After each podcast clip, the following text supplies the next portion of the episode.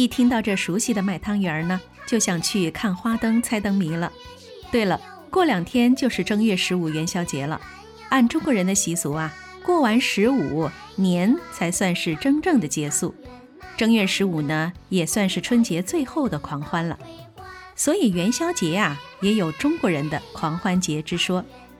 你们知道元宵节的典故吗？我这儿呢，就先来给大家说道说道。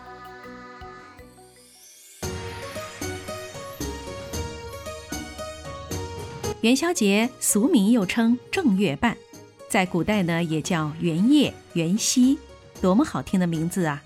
意思呢是第一个月圆之夜。道教呢称元宵节为上元节，认为这是天官赐福的日子。老百姓呢也叫它灯节，因为元宵节的主要活动就是夜游观灯。这元宵节的形成啊是一个较长的过程。起源于古代民间开灯祈福的习俗。据一般的资料和民俗传说，正月十五在西汉就已经受到了重视。不过，正月十五元宵节真正作为全国民俗节日呢，还是在汉魏之后。正月十五亮灯习俗的兴起呢，也与佛教东传有关。唐朝的时候大兴佛教，士官百姓普遍在正月十五这一天燃灯供佛。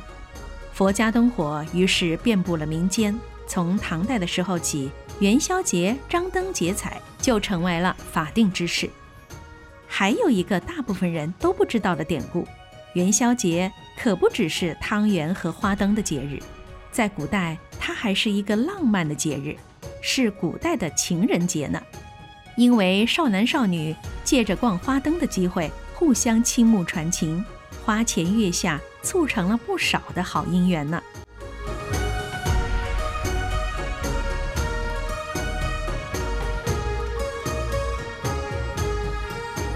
今年的正月十五是十五号，十四号呢是西方的情人节，真好，连着两天中西方情人节都过起来，又可以找到理由约出心仪的他了，开不开心？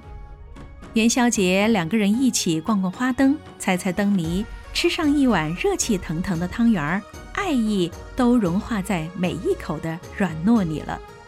等等，甜蜜就此打住。为什么？因为脂肪是阻挡爱情道路的敌人之一。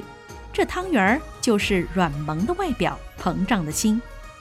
也别怪我在这泼冷水哈。高糖高热量的汤圆儿啊，可是减肥路上名副其实的绊脚石啊。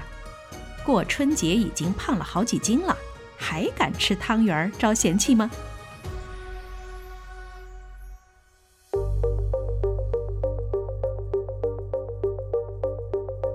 别担心，镜子姐姐呢在此为你解忧来了。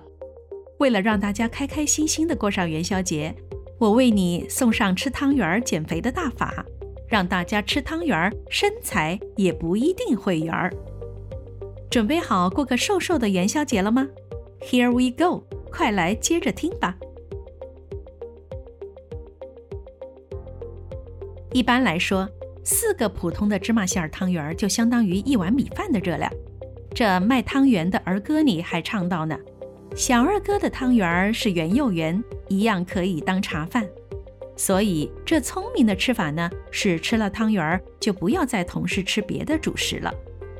另外呢，吃汤圆的时候还可以搭配一些清淡的、促进消化的素食，比如吃汤圆的时候可以搭配一些芹菜、包菜、白菜，用凉拌、白灼、清炒的方法呢，避免摄入过多的油，这样呢，美味和减肥就可以兼顾了。吃汤圆的时间也是有讲究的哦，最好的时间是在中午，因为这个时候人体的胃肠功能最强。也有充分的时间来消化汤圆里过多的热量。特别有心的人对汤圆的馅料也会精挑细选，选择坚果类的馅料，营养好还不胖。还可以买一些不是很油腻的蔬果类的汤圆，比如山楂、百合馅的。汤圆虽好可不要贪多哦。当然吃汤圆儿以后也不要满心的负罪感毕竟是过节嘛。吃完记得运动一下就更好了。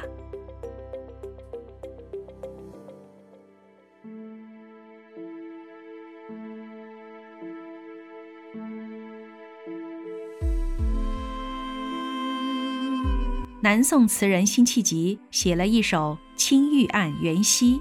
其中呢就有一句描写元宵节浪漫邂逅的名句：“众里寻他千百度，蓦然回首，那人却在灯火阑珊处。”为了这个春天遇见那个他，减肥真的很有必要。当然，减肥呢一定要多来听听我的节目。谁不想身边有一位贴心的瘦身帮手呢？如果你身边还没有，就来关注我，订阅我的专辑吧。记住我今天分享的吃汤圆不胖的小妙招了吗？正月十五，好好享受软糯香甜的汤圆吧。